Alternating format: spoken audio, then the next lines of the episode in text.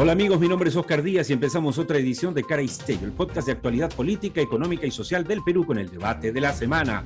Junto a José González, como siempre, desde Nueva York, nuestro analista internacional, y Juan Carlos Ruiz, analista político nacional. Los tres para analizar las tres noticias de esta semana. Aquí va la primera.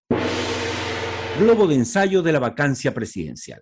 Hace pocos días, la semana pasada, la sorprendiendo a tirios y troyanos, incluyendo a la mesa directiva del Parlamento, la vicepresidenta de la mesa directiva, la señora Patricia Chirinos, hija del desaparecido Enrique Chirino Soto, bueno, se despachó a su gusto y lanzó la moción para la vacancia presidencial de Pedro Castillo. Algo que era un secreto a voces, que, todo el mundo murmura, o que se, eh, o lo plantean en las entrevistas, en los medios, se convirtió en una moción. Ahora, cuando parecía que nadie sonaban los grillos y nadie la había escuchado, sale Fuerza Popular, cuando no, y dice, nosotros sí vamos a apoyar esa moción.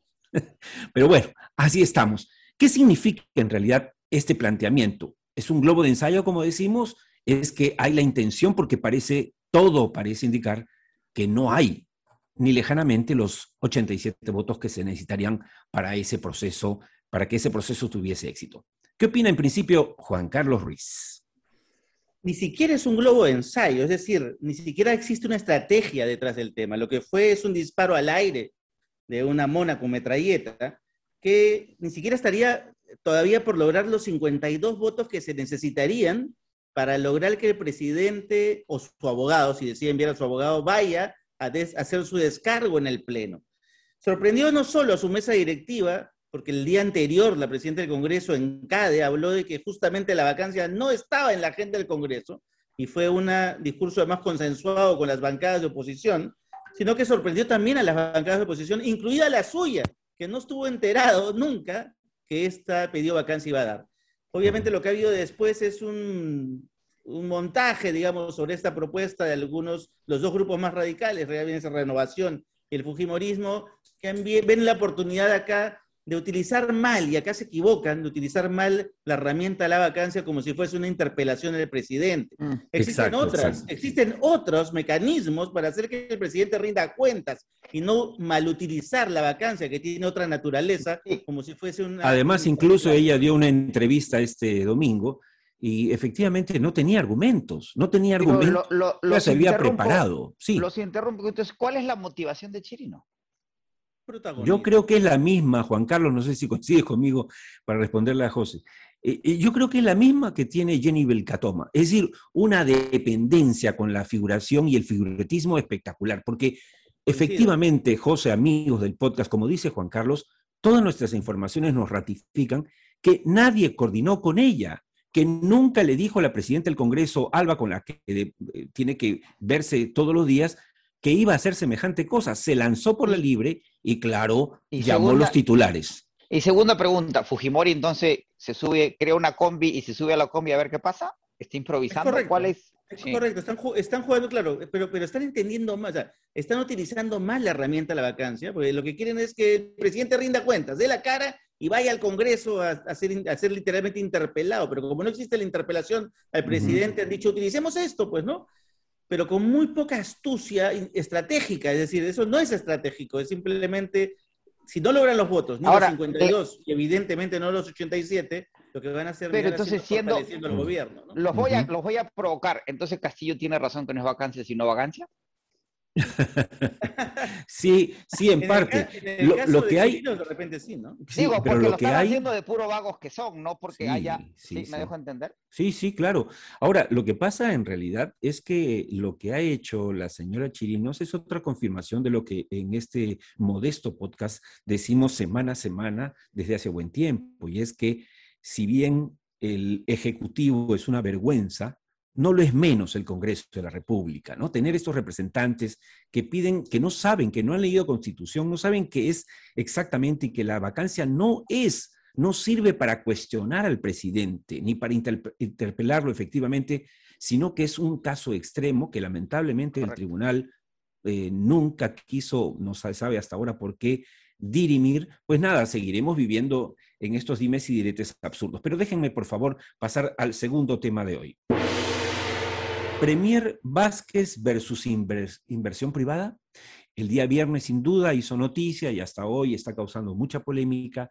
El acta firmada con pobladores eh, de eh, Ayacucho eh, por parte de la primera ministra Mirta Vázquez y sobre todo sus declaraciones en la plaza de Ayacucho frente a los pobladores, diciendo básicamente, y eso es textualmente, que no se iba a permitir más extensiones de eh, los cierres a las mineras y que no iba a permitir que siguiesen el, el 2021, ni el 23, ni el 26, y que iban a rapidito nomás desactivar esas pretensiones, lo cual es absolutamente ilegal y realmente impracticable si vivimos en un Estado de Derecho.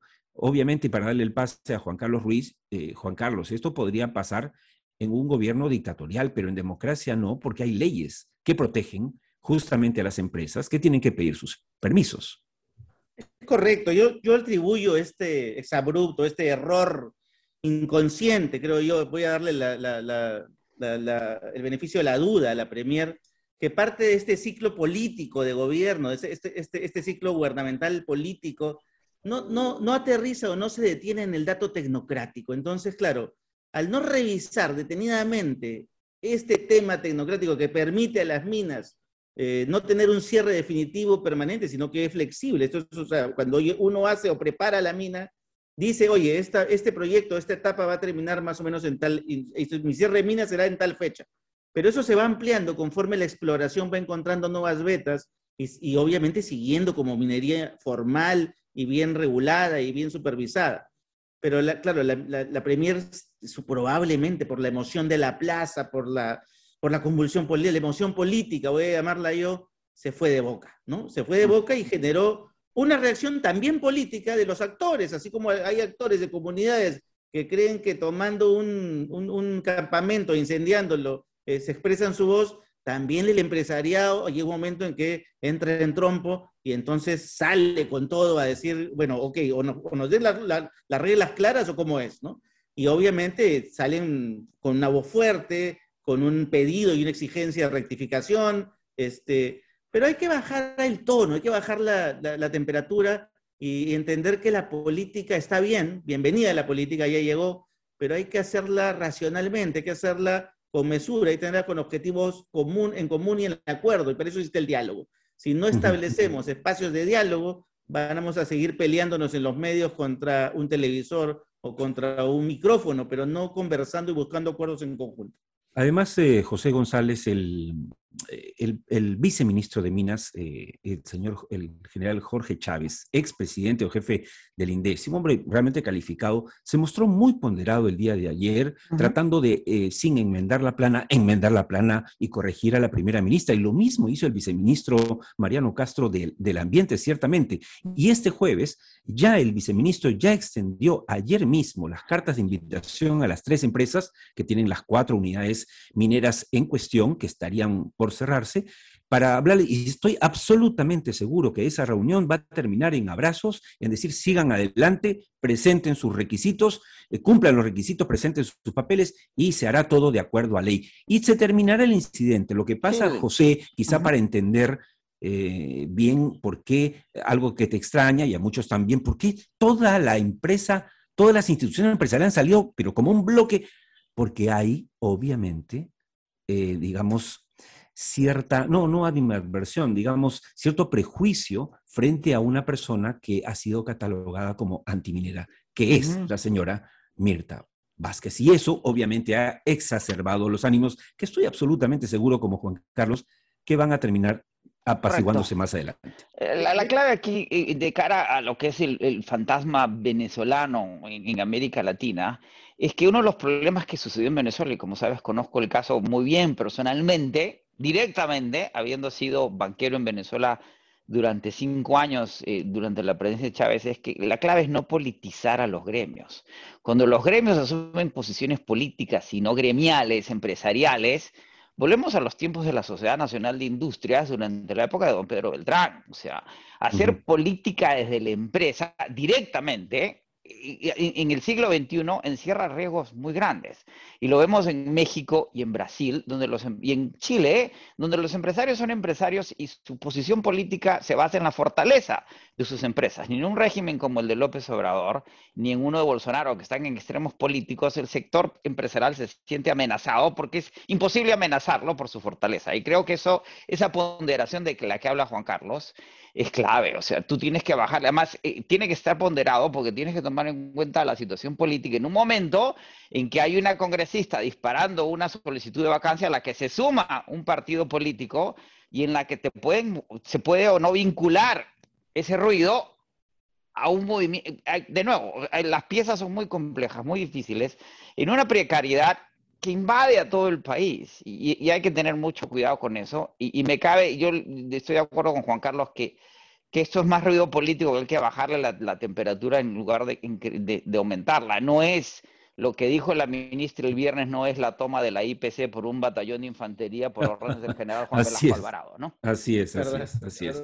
Y no, y lo que ha dicho Juan Carlos y desde hace semanas y todos coincidimos, es que ya, por Dios, entiendan, entiendan eh, todos aquí que terminó la época de la tecnocracia, donde las discusiones eran mínimas. Ahora empezó la política y la política es, es una discusión fuerte. Yo quiero referéndum, tú no quieres, pero tenemos que aprender a convivir con eso, que es lo que se hace en el mundo entero, ¿no es cierto? Más si tienes democracia. Si quieren una sola voz, no hay problema, optamos por una dictadura, pero eso no es lo que estamos viviendo. Con eso nos vamos al último tema, que es internacional y que nos ayuda a poner en contexto lo que pasa en el Perú. Chile camino a la segunda vuelta entre dos extremos. Parece repetirse, y aquí empiezo contigo, José, y luego con, Juan Carlos Ruiz, eh, parece repetirse, digamos, casi, casi el escenario de la elección peruana de segunda vuelta, donde estaba Castillo de la izquierda con eh, eh, frente a Keiko Fujimori de la derecha, y, este escenario se repite en Chile, donde Boric queda a, bueno, a muy poco del primero, pero el primero es un Bolsonaro chileno, que es Castro. Eh, ¿Cómo nos cuenta? Sí. Eh, hay que tomar 15 millones de, electores en Chile, 53% de abstención, es decir, la mitad de la población no votó y de la mitad que votó, la mitad, es decir, el 25% del total, lo aglutinan CAS con 27.91% del voto y Bori con 25.83%. Es decir, que la segunda vuelta, que es el 19 de diciembre, y la diferencia de dos puntos entre uno y otro, quien defina la presidencia es uno, la movilización del voto, si se moviliza ese 53 que no votó, si hay más jóvenes votando que mayores, la demografía en Chile es parecida al Perú, la gente mayor vota por Kass, la gente más joven vota por Boric, y las concesiones que haga Boric y las, y las cuotas de poder que, que administre o no, con la otra mitad de que, que, aglutinaron los otros candidatos, que no, es, que no eran ni uno ni el otro. E, ese juego es difícil determinar a esta altura quién puede ganar la elección. Y es difícil eh, decir con certeza que Kass, con esos dos puntos de, mayoría que tiene, vaya a ganar la elección. Lo que refleja es, es lo, que, lo que señalabas, que el mundo, desde el trompismo norteamericano al bolsonarismo chileno pasando por la situación en el Perú y en Chile, es que hay un tercio de chilenos que son muy conservadores y que buscan la seguridad. Y hay otro tercio, más menos, que son más liberales, más posmodernos, más metamodernos, que buscan el futuro. Y la, y la mayoría silenciosa, esa mitad que no vota, es la que va a determinar cuál será el resultado en la segunda vuelta. No, y además eh, no olvidemos lo que pasó ahorita nomás en Ecuador y lo que se viene en, en, Colombia. En realidad son varios, y eso es algo que siempre analizamos en, el tema político. A veces la gente cree, por ejemplo, en el primer gobierno de García, recuerdo que todos creían que García era el único que metía la pata en Latinoamérica. Toda Latinoamérica metió la pata. Alfonsín tuvo que renunciar. Silos Suazo se tuvo que ir a casa renunciando. Y todos eran hiperinflacionarios, todos. Y tenemos otro tema, eh, antes de que entre Juan Carlos. Eh, es que los dos candidatos son políticamente hablando bastante pobres, o sea, no, no, no, no es lo mejor de la política chilena históricamente hablando. Ahora, venimos de un periodo en que gobernaron en dos periodos cada uno Piñera y Bachelet, o sea, tampoco es que, ¿sí?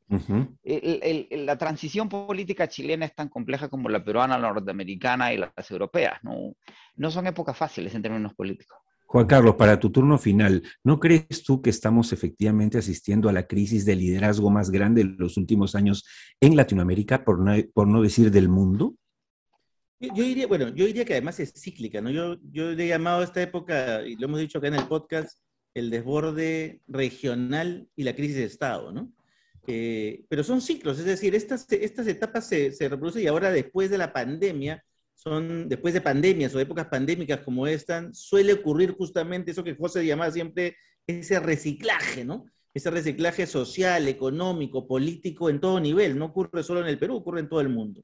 Eh, yo no lo llamaría el final, yo, yo preferiría llamarlo como el nuevo comienzo, ¿no? Mm. Empieza una nueva etapa, una nueva etapa que es distinta, que, cuyo aprendizaje con H de la realidad es distinta y corresponderá a nuevas generaciones empezar a darle forma, porque probablemente nuestras generaciones sean los que justamente sean desplazadas de esas decisiones que se tomen en el futuro. ¿no?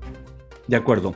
Bien, con estas palabras últimas nos vamos por hoy, por esta semana del podcast. Gracias a José González y Juan Carlos Ruiz por sus opiniones siempre bien informadas. Oscar Díaz les dice gracias también. Esto fue todo por hoy en Cara y Sello, el podcast de actualidad política, económica y social del Perú. Recuerden que nos encontramos en cualquier momento en Spotify o iTunes, salvo mejor opinión.